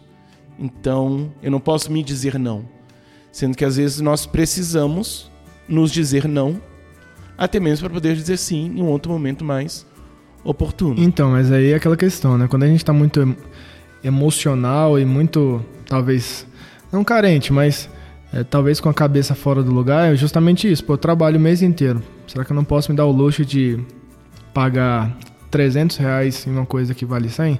E aí acaba fazendo. Né? Então, até minha nota de tristeza, você depois Caio coloca uma música triste aí no fundo. É, eu fico muito triste, de verdade. É, com, com o nosso pessoal, os cristãos, quando a gente vai tratar de finanças, envolve filhos. Eu casei, tenho quatro anos de casado. E quando a gente casa, a primeira coisa que você é bombardeado é: Cara, filho vai mudar a sua vida. Ok, isso eu já sei. Mas é, é pregado que o filho é um peso. Nunca que o filho é uma bênção. Raramente você percebe isso na prática. Mas não é que o filho é um peso, é óbvio, é uma vida a mais que você vai cuidar, então necessariamente se ele nunca estudar na vida e ele nunca tiver um problema de saúde, ele vai ter custo, porque ele vai comer. Mas a gente vai vendo que o pai e a mãe nunca foram financeiramente educados. E aí a gente coloca a culpa no filho. Assim como eu coloco a culpa na amizade, assim como eu coloco a culpa no carro. Então essa é a minha tristeza, que a gente trata filho, filha, a gente trata casamento, a gente trata relacionamento, amizade como um peso de uma coisa que não é resolvida dentro de nós. Então, poxa, filho, oh, o filho vai mudar a sua vida, é, você tem que curtir o quanto que você pode, porque, mas peraí, antes de você ter o filho, você era organizado financeiramente? Porque dificilmente você sendo uma pessoa bem organizada, uma pessoa bem fria na questão da organização, seu filho com certeza vai impactar suas finanças, mas não vai destruir suas finanças. E isso para mim é muito claro. Então eu não tenho um filho ainda. Eu sei que realmente vai ser uma, algo que vai ser um divisor de águas na minha vida no sentido financeiro e tantos outros, né? Mas eu tenho bons exemplos de pessoas que tiveram filhos, e aquilo alterou a vida financeira, mas não foi um desastre e aquilo foi uma bênção para eles. Dois pontos importantes de colocar aqui, que é o que eu vejo muito na clínica em questão de, de problemas financeiros.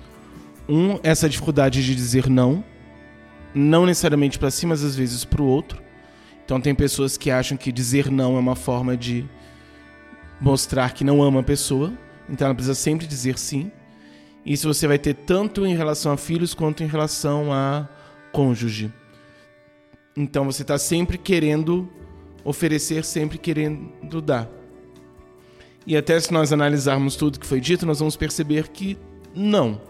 Na verdade, se você simplesmente diz sim sempre para o filho e isso te desorganiza financeiramente, você vai estar ensinando ele a ser desorganizado financeiramente. Então, nesse caso, dizer não é também uma forma de impor o limite e você ensinar a se controlar financeiramente. falando. Então, a pessoa que ela percebe que ela tem muito essa questão do gasto, não só por não se dizer não, mas na tentativa de sempre estar tentando agradar o outro, ela precisa tomar cuidado com isso, dependendo, claro, vou indicar procurar um psicólogo, vai ser muito bom.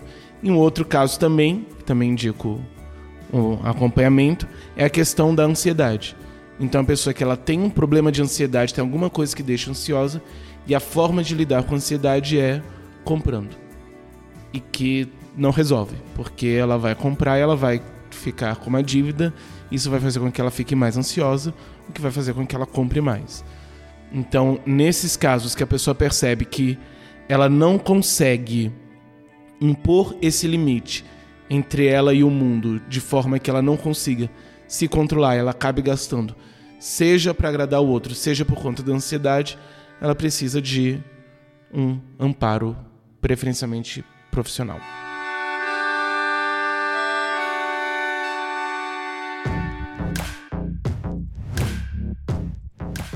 Os que querem tornar-se ricos caem em tentação e em laço, e em muitos desejos insensatos e nocivos, os quais arrastam os homens à ruína e à perdição.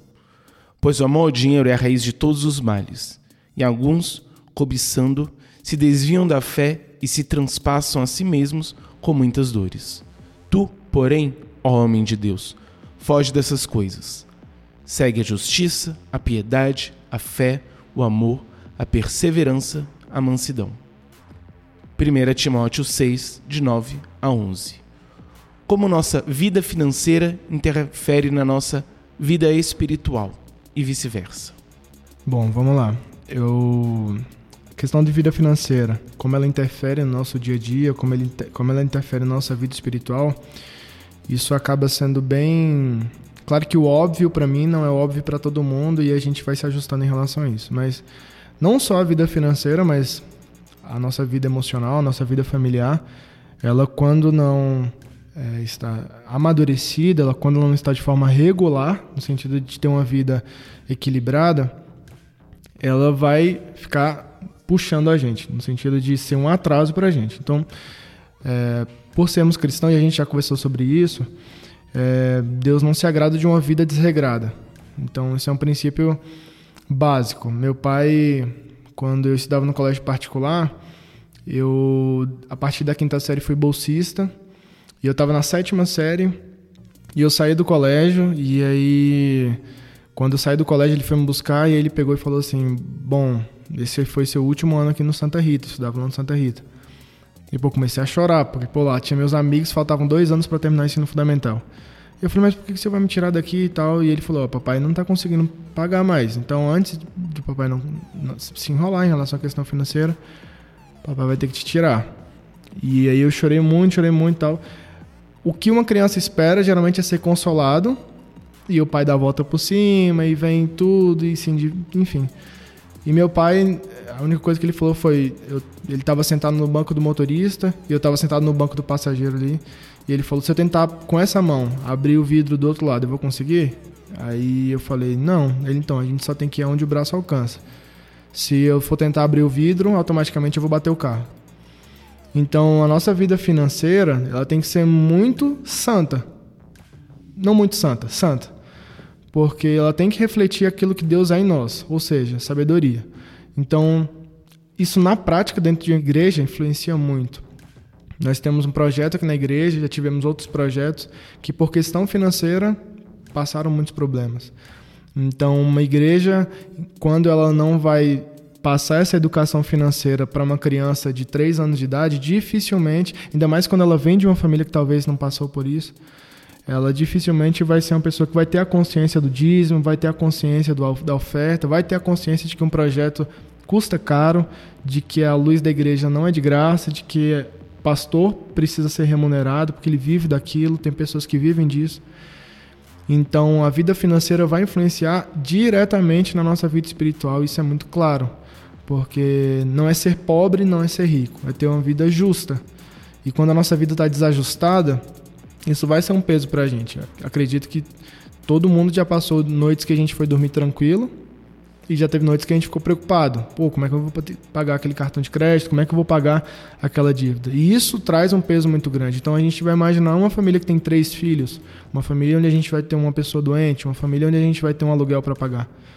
Isso vai contar muito. E a gente não pode ser é, imaturo de pensar que um pai de família ou uma pessoa que está estudando, que tem está com problema para pagar uma faculdade, que comprou um carro e não está conseguindo pagar, que tem um desejo de comer uma coisa diferente, não tem dinheiro, isso vai influenciar bastante. Não tem como não influenciar. E nossa vida espiritual, com certeza, vai ser muito influenciada por isso. É como eu falei, não é ter muito dinheiro, não é ter pouco dinheiro que vai fazer a gente mais feliz. Até porque a gente vai cair também em outro lugar, né? É, se tem muito dinheiro, quer dizer que eu estou bem. Se eu estou um pouco de dinheiro, quer dizer que eu estou mal. Aqueles amigos abençoados de Jó, eles justamente pregavam isso, né? Bom, se você está passando por isso, com certeza é porque você está passando por problema com Deus, está pecando. Se você fosse um homem íntegro, com certeza você não estaria pecando sobre isso. Você não estaria passando por isso. Então, a gente precisa ter essa maturidade, né? De que, bom, minha vida, minha vida financeira é muito importante para Cristo. E isso também é uma coisa que a gente desvaloriza a vida financeira justamente porque talvez a gente não imagine o tanto que isso é importante para Cristo. A nossa vida financeira. Não a empresa que a gente vai ter, não, não.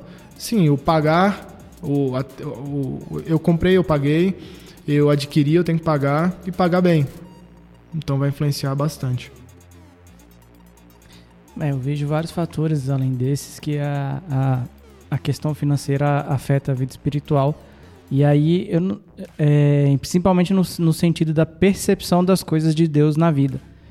Então, assim, às vezes você vê algum irmão reclamando da questão financeira e aí fala que é a treva, que é o deserto e tal. Devorador. É, e pode ser. Mas boa parte das vezes, quando ele fala isso, você não consegue extrair noções da vida do, do quanto ele, como ele gerencia o dinheiro dele. Então, às vezes a gente coloca, acredita na, bota na conta de Deus é, é, coisas que foi a gente que criou. E isso não só no, no ramo financeiro, mas eu vejo muito no, no campo financeiro. Então a gente tem um cristão que não consegue gerenciar suas finanças, é, acaba tendo problemas com dívidas, com nome sujo, tal, tal coisa, e aí é, automaticamente entende que alguma questão é, espiritual é, acontecendo. E aí eu digo espiritual no sentido demoníaco quase, não, porque o diabo ou alguma coisa assim. E na prática essa pessoa não consegue organizar suas finanças. É por isso que é importante ter preocupação financeira geral dentro da igreja porque é, isso afeta diretamente a forma como a gente encara as coisas de Deus, né? Então, e às vezes a, a pessoa tem essa questão da, da, da, da benção material ter um valor assim grandiosíssimo. Então, a gente valoriza muito, aí digo a gente, a igreja em geral tem esse costume de valorizar o carro comprado, a casa ou determinada coisa, sem imaginar se a pessoa tem condições de fato de lidar com o peso financeiro que vem dessas coisas, né? Então a gente não vê testemunho de quem pagou o carro, a gente vê testemunho de quem comprou. Então, assim, né? É, já, já, já temos uma noção de como as coisas acontecem dessa forma. E aí também tem uma questão é, que também interfere da forma como a gente contribui, que é essencial no reino de Deus, né? Então, assim, quem tem uma vida financeira organizada tem condições de contribuir não só com o que a gente entende ser obrigação, mas também com a questão do ofertar. E a gente vai falar um pouquinho daqui a pouco. Mas a pessoa que não consegue se organizar financeiramente, ela também não consegue é, ofertar da forma como gostaria ou da forma como o cristão deveria, né, é, estar disposto a ofertar. Então a gente vê o como isso vai afetar a nossa vida espiritual como um todo, né? Então assim, você tem pessoas que às vezes tem um, uma boa renda, mas não se organiza, acha que a vida está em trevas e não consegue é, ofertar na casa do Senhor, não consegue ter um, um, um, uma estabilidade emocional por parte do, da questão financeira e acaba entendendo que a sua vida. Entendendo não, acaba vivendo uma vida espiritual aquém do que ela poderia. Isso é o que nós conversamos bastante há dois episódios atrás, quando nós conversamos sobre o impacto disso nas missões. Sim de como que essa nossa desorganização impacta na proclamação do evangelho no mundo. Isso, e aí um ponto chave é justamente a pessoa entender, às vezes, que Deus a abandonou ou que o diabo está tentando, sem se colocar no centro da, da situação, entender que ela tem que mudar, ela tem que rever as finanças delas para ela ter uma vida melhor, espiritualmente, enfim, no geral. Dinheiro na mão é vendaval, dinheiro na mão é solução e solidão. Aquele que furta, não furte mais, mas, antes, trabalhe obrando com as próprias mãos o que é bom, para que tenha com que repartir com o que tem necessidade. Efésios 4, 28. Como podemos entender a generosidade financeira a partir da Bíblia? Bom, essa questão de generosidade, ela, ela é muito pessoal, porque ela vai entrar naquilo que você vai dar com liberalidade, com alegria, e o generoso, ele automaticamente ele vai mostrar o lado que você fez porque quis. Eu, eu creio, nós cremos que o dízimo é uma gratidão, mas automaticamente é um compromisso que, que nós fazemos com Deus, não para sermos abençoados, porque já fomos abençoados por estar dando dízimo, então, estar dando dízimo. Então, isso para a gente é uma honra. Eu tenho uma reflexão que eu acho muito bonito, que é sobre a questão do dízimo, sobre a questão dessa generosidade, eu acho muito bacana, ela é bem, bem rápida. É, você não contribui para que Deus seja beneficiado. O maior beneficiado é você mesmo. A finalidade do dízimo é para que aprendam a temer ao Senhor, o seu Deus. Deuteronômio 14, 23. A gente vai simbolizar a entrega de um dízimo como se fosse uma folha de cheque, tá? Então, primeiro você escreve a data, então você entende que é uma pessoa que depende do tempo. Então, em seguida, você escreve o nome da pessoa que será, que será entregue o cheque. Se o sistema bancário descontasse, você teria que escrever o nome de Deus ali. Mas, na verdade, você vai escrever o nome da sua igreja, enfim. É, logo em seguida, você vai ter que colocar a quantia. E esse é o momento da verdade. É o momento que uma pessoa coloca ali a sua experiência com Deus. Então, você não é somente você. Aí tem alguns exemplos. Você é Davi colocando a pedra na funda, você é Pedro com um pé no barco e outro no lago. Você é o garotinho no meio da multidão com a cesta de piquenique e, e é tudo que o mestre precisa. E você é tudo que você tem. E o que você faz? Você lança a pedra, toma iniciativa, fornece a refeição. Cuidado, agora não se mexa tão depressa. Você não está apenas escrevendo uma quantia, você está fazendo uma confissão. Uma confissão de que, de qualquer modo, Deus é dono de tudo. Por último, temos o canhoto do canto esquerdo do talão, que é onde escrevemos onde foi utilizado aquele cheque. Difícil de saber onde, o que escrever. Foi para, as contas de, foi para a conta de luz ou para, distribu, para a distribuição da literatura. Um pouquinho para alcançar aqueles que foram perdidos, que estão perdidos. Um pouquinho para pagar alguns salários. Melhor ainda, é o pagamento parcial pelo que a igreja já fez por você para ajudar você a criar uma disciplina, a manter suas prioridades organizadas e ter sua vida na presença do Senhor. Ou talvez, ainda melhor, você pode escrever que esse cheque se destina a você mesmo. É o momento de cortar outro nó da corda que o prende da terra, para que quando ele retornar, você não esteja amarrado aqui. Então, essa questão de, de generosidade, a gente falou anteriormente sobre a questão de influenciar a nossa vida espiritual. Isso é algo que também é muito difícil de explicar. Essa questão de dízimo hoje em dia, que a gente inclusive tem visto isso sendo levantado de uma forma bem sutil no nosso meio, é, como outros assuntos a serem relativizados. assim. Isso não se explica, essa, no essa nossa generosidade. Se eu falar que a gente precisa dar para receber, eu fico muito sujo, né? Poxa, então quer dizer, sabe, você só vai receber alguma coisa se você tiver que dar. Não, tem pessoas que vão colocar as três moedinhas lá dentro.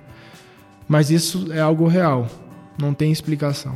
Infelizmente, como a gente citou bem no início do podcast, pelo erro de outros que pregaram talvez algo de faça que você vai receber sua bênção, isso acabou retraindo muitas pessoas, né? De pensar que sim, eu, eu preciso ser, ser generoso porque isso é uma forma de agradecimento àquilo que ele tem feito por mim.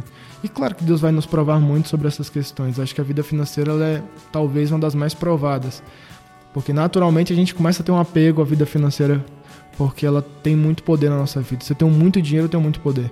É, é, você citou essa questão da, da contribuição e esse fato que hoje em dia se discute muito a questão do dízimo, ou, ou dar ou não dar, e a, a, questão da obrigatoriedade, aí entra num, num aspecto teológico e alguns defendem, outros não, mas eu vejo que se você está participando de uma comunidade e essa comunidade ela convencionou-se a ter essa contribuição e você está dentro, você está de acordo com o crédito dessa comunidade, é de muito bom grado que você assim o faça. E não fique se preocupando se está obrigando ou não, porque tem aquilo que o texto que você falou, você trouxe tem, assim, é, a gente pensa que o, o dízimo que a gente dá, ou o que a gente oferta, está indo para o bolso de um pastor que vai morar no, tem um iate e, e mora numa mansão.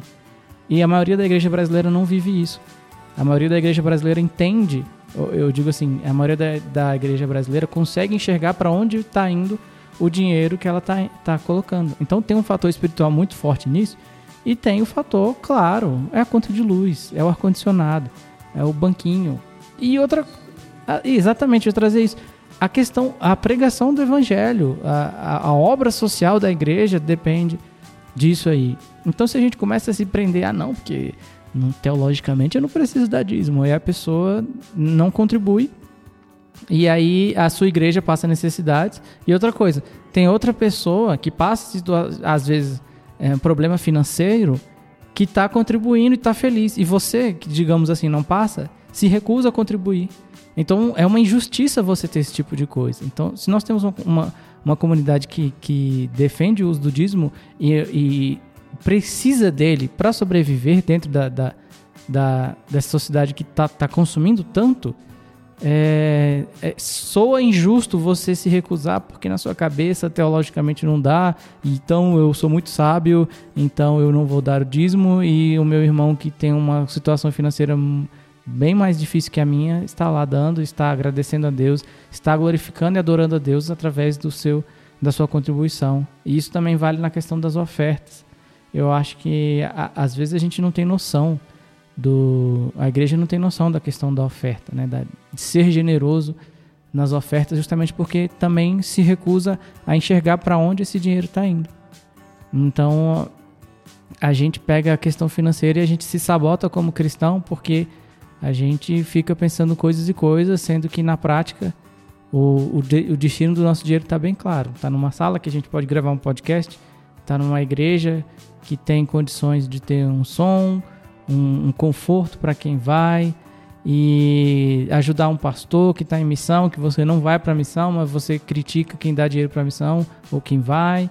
Então, assim, nós temos que parar de ser críticos, extremamente críticos à nossa igreja e, e, pensar no dinheiro como uma forma de adorar a Deus também e uma forma de você é, suportar, dar suporte a seus irmãos, a quem mais precisa, ao pobre, a divulgação do evangelho, aos funcionários da igreja que deixam ela bem, a, as obrigações que a igreja tem com, com o pagamento das contas e, enfim, é, é, você contribui de diversas formas quando você é generoso na questão financeira.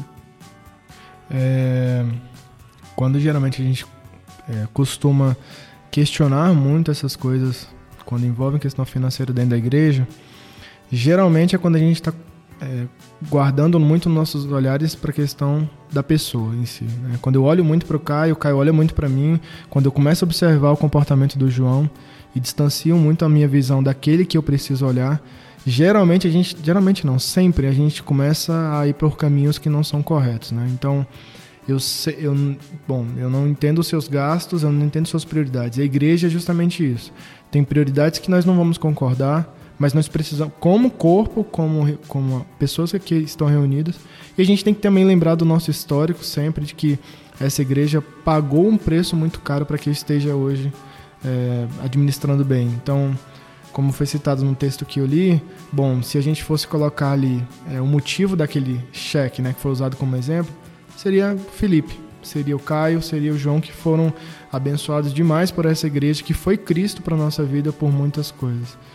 É, eu vejo muito exemplo da minha esposa que dá aula para crianças. É, o Ministério Infantil é um ministério que te faz muito pensar bem naquilo que você está fazendo, porque tem muitas crianças que, que a igreja recebe, recebe que elas vêm muito destruídas. Então, a nossa vida financeira, bom, o que, que tem a ver uma coisa com a outra? Tem tudo a ver. Aonde a igreja consegue ir até influenciar um lar. Então, como uma escola dominical, como o material que a escola dominical compra, o conforto de uma sala para aquelas crianças, para capacitação de, capacitação de professores, como isso vai abençoar crianças que vêm para cá destruídas e que futuramente serão ótimos administradores, serão excelentes pais e mães, serão ótimos cristãos. Então, a vida financeira ela vai ter raiz em todas as situações, não agora, mas lá na frente.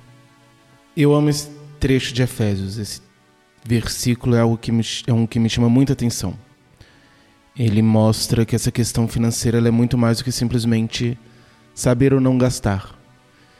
Ela é, antes de mais nada, um saber ganhar dinheiro. Então, o que muitas vezes nós não trabalhamos tanto, que é a questão de o que, que nós fazemos para adquirir esse dinheiro, mas principalmente o com que e por que gastar.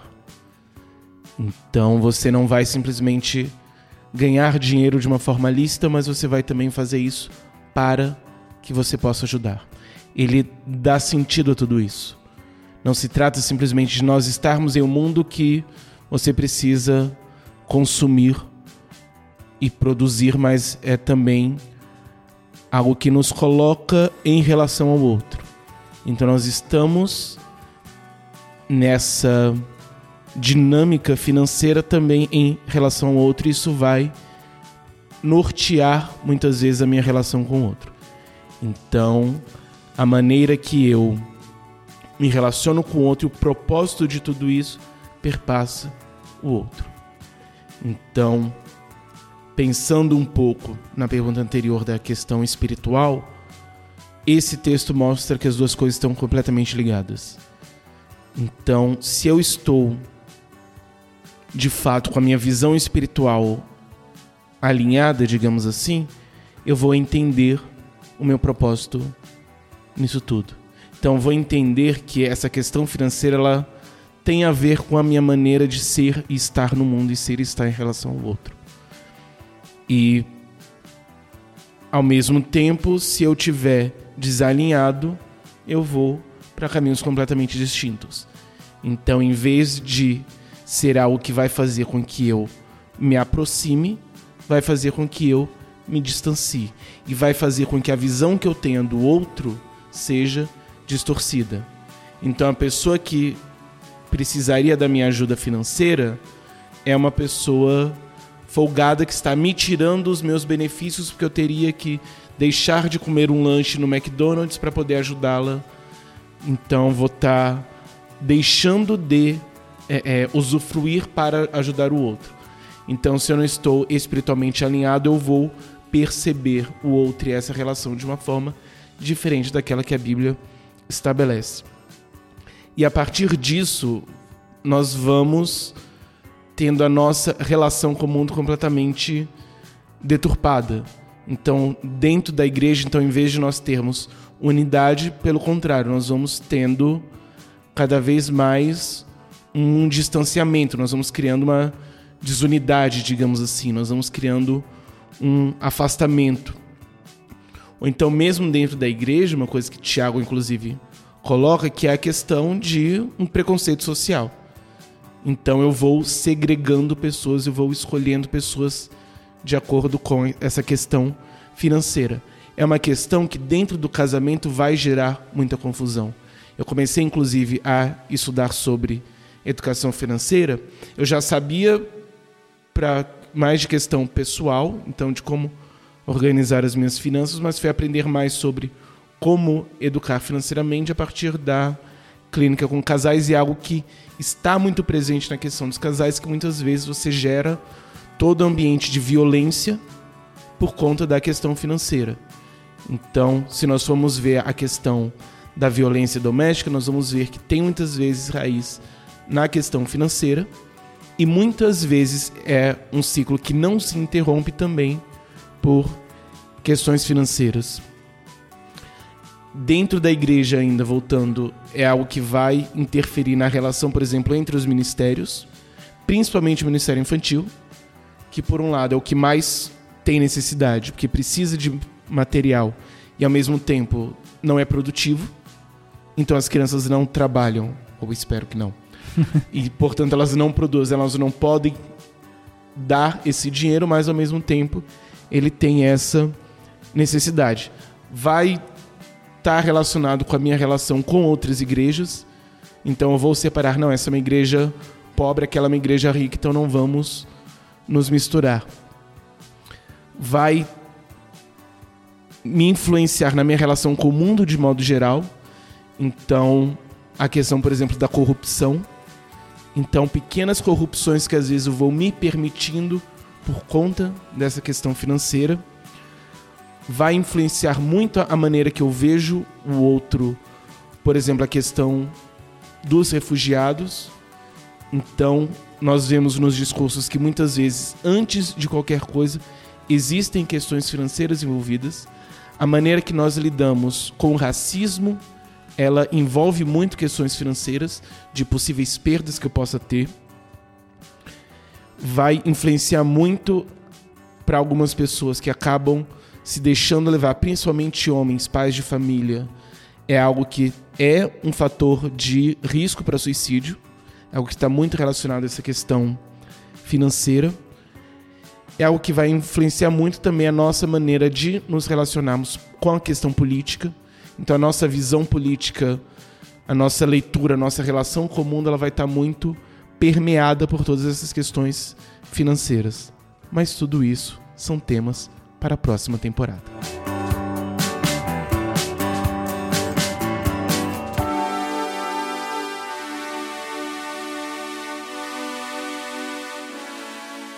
Please listen carefully. Muito bem, chegamos ao final desse maravilhoso episódio e eu queria aqui desde já agradecer o nosso amigo Felipe Oliveira, que trouxe muita sabedoria, não só pelo que ele aprende lá no banco, que ele trabalha, mas também na sua vivência e na prática dessas coisas. Então, Felipe, muito obrigado por você estar aqui com a gente, compartilhando essas grandes ideias. eu que agradeço, Caio, eu que agradeço, João. Obrigado pela oportunidade, obrigado por estar aqui, por estar aqui. É, poder passar uma experiência e aquilo que eu passo no dia a dia é muito honroso, porque a gente se sente privilegiado e Deus vai capacitando a gente. Então, obrigado por estar aqui. Para quem escuta a gente, tem liberdade para conversar com a gente, também para a gente poder ajudar na prática. Coisas simples é, está em uma situação que hoje não, não, é digno de ser chamado boa, isso não é desonroso para ninguém. Então, a gente pode ajudar um ao outro com um bate-papo, a gente pode ajudar um ao outro com uma conversa, ainda que isso seja muito íntimo, mas a gente precisa ser bênção para o outro. Então, eu agradeço e que cada um seja abençoado. Já que o Felipe falou de conversar e trocar ideia, você pode conversar e trocar ideia com a gente por meio das nossas redes sociais. Então, no Twitter você encontra a gente por meio da arroba Puro Simples Cast. No Twitter você encontra lá, Puro Simples Cast. No Instagram, podcast Puro Simples, não tem o Ezinho. Você conversa lá, deixa seu comentário, deixa seu like, deixa sua DM que a gente vai conversar com você. E essencial é você se inscrever no nosso canal do YouTube. Nós precisamos de inscritos para conseguir organizar algumas coisas lá. Então, por favor, é, escreva podcast Puro e Simples no YouTube, assine o nosso canal Todos os vídeos é, que estão lá são os nossos episódios na íntegra. Ainda tem um minutinho lá para você ir direto na pergunta que você quer saber. Então compartilhe, se inscreva, clique no sininho, dê like nos nossos vídeos e comente lá se você quiser também. Então nós somos o Podcast Puro e Simples, nosso site principal, podcastpurisimples.com.br. Lá você encontra os episódios, você encontra um texto e se tiver alguma informação extra, a gente coloca também em cada post um link. Você pode nos ouvir também nos agregadores de podcasts, Spotify, iTunes, Deezer e o seu preferido. Temos uma parceria com a Amazon que é o seguinte: você entra no nosso site, clica nos links que nós colocamos lá da Amazon e você faz a sua compra normal, sem gasto nenhum a mais e nos ajuda dessa forma. Então, se você for comprar alguma coisinha, claro, com organização financeira, ou você entra no nosso site, compra na Amazon por meio do link que a gente vai te dar e você vai estar nos ajudando sem nenhum custo adicional. Belezinha? Então é isso, até a próxima.